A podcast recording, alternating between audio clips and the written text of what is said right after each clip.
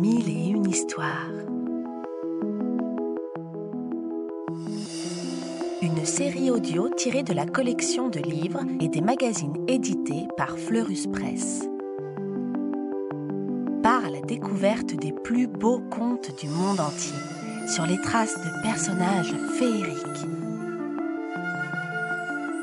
Des histoires pour rêver et s'émerveiller.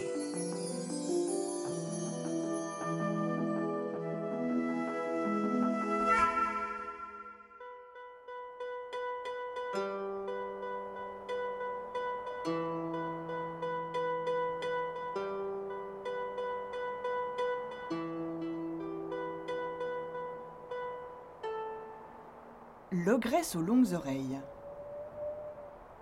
Il y a longtemps, en Sibérie, les habitants du mont Altaï vivaient dans des tentes et chassaient pour se nourrir. Baraboche était un bon chasseur. Grâce à lui, sa sœur Borodoy faisait mijoter de délicieux ragoûts sur le feu qui brûlait nuit et jour devant leur tente. Un matin, Baraboche dit à Borodoy Je pars chasser du côté du soleil levant. Je reviendrai quand le soleil se sera levé et couché trois fois. Surveille le feu. Surtout, ne le laisse pas s'éteindre. Borodoy ramassa des branches et de la mousse pour entretenir le feu. Les deux premiers jours se passèrent bien.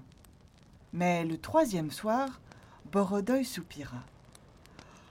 Oh là là Que je suis fatiguée Et pouf Elle bâilla puis s'endormit comme une marmotte. Quand elle se réveilla, le feu était éteint. Borodoy pensa Malheur Mon frère va revenir de la chasse et il sera fâché contre moi. Alors la jeune fille partit dans la montagne pour y chercher du feu.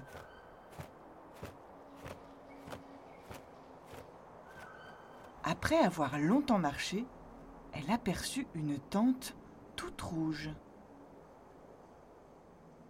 Devant, une vieille femme se chauffait auprès d'un feu. Borodoy s'approcha. La vieille avait deux immenses oreilles d'âne. Elle était couchée sur l'une d'elles et la deuxième oreille l'enveloppait telle une couverture. C'était plus que bizarre. Mais Borodoy était si contente d'avoir trouvé du feu qu'elle ne se méfia pas. S'il te plaît, grand-mère, demanda-t-elle, donne-moi du feu. Serre-toi, ma fille, répondit la vieille, une drôle de lueur au fond des yeux. Borodoy prit une branche enflammée, puis fila chez elle en toute hâte.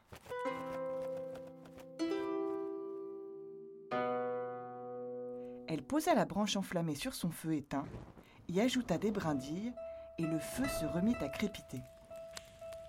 C'est alors que Borodoy découvrit un fil accroché à sa robe. En tirant dessus, elle vit que le fil s'étirait le long du chemin qui menait chez la vieille. En un éclair, Borodoy se souvint qu'elle avait entendu parler d'une ogresse aux longues oreilles qui mangeait tous ceux qu'elle pouvait attraper. Pour sûr, c'était elle qui avait mis ce fil pour la retrouver et la croquer. Vite, Borodoy cassa le fil. Puis elle s'échappa en direction du soleil levant, là où son frère était parti chasser.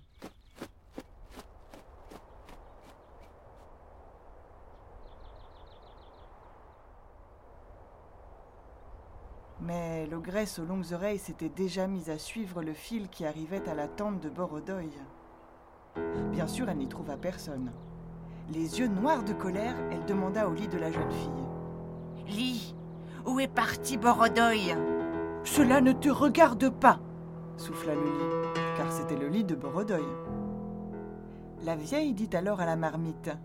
Marmite, où est parti Borodoy? Là où tu ne la trouveras pas.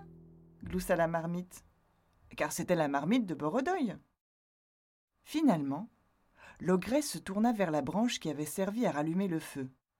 Branche de bois, vas-tu me dire où est cette sacrée Borodoy La branche appartenait à l'ogresse. Aussi, elle répondit. Elle est partie vers le soleil levant. Les oreilles de l'ogresse se dressèrent et elle fila vers le soleil levant en faisant d'énormes enjambées pour rattraper Borodoy. Ah ah gronda-t-elle peu après. Je vois cette sotte qui se traîne comme une limace. Elle est dodue. Hum, je vais me régaler. L'ogresse tendit ses mains griffues vers la jeune fille. Elle allait agripper ses cheveux quand Baraboche apparut sur le sentier, son arc à la main. L'ogresse craignait les chasseurs. Vite Elle se transforma en cheval aux grandes oreilles. Mais les chevaux ont de petites oreilles, tout le monde sait ça.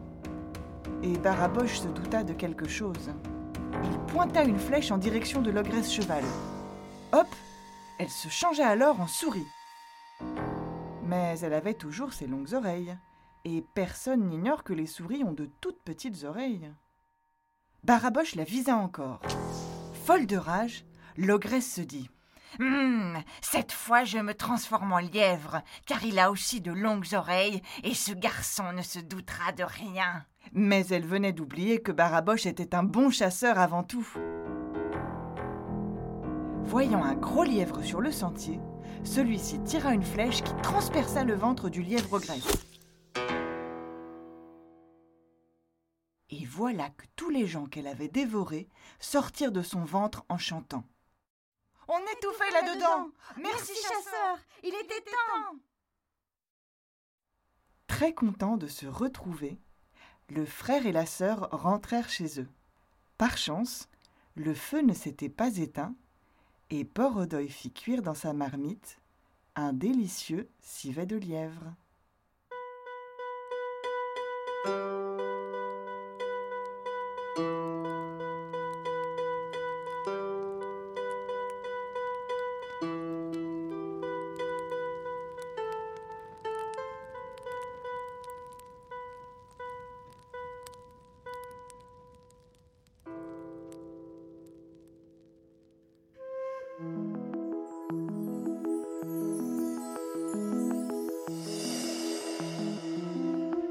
On espère que ce conte t'a plu et qu'il t'a donné envie d'en découvrir beaucoup d'autres.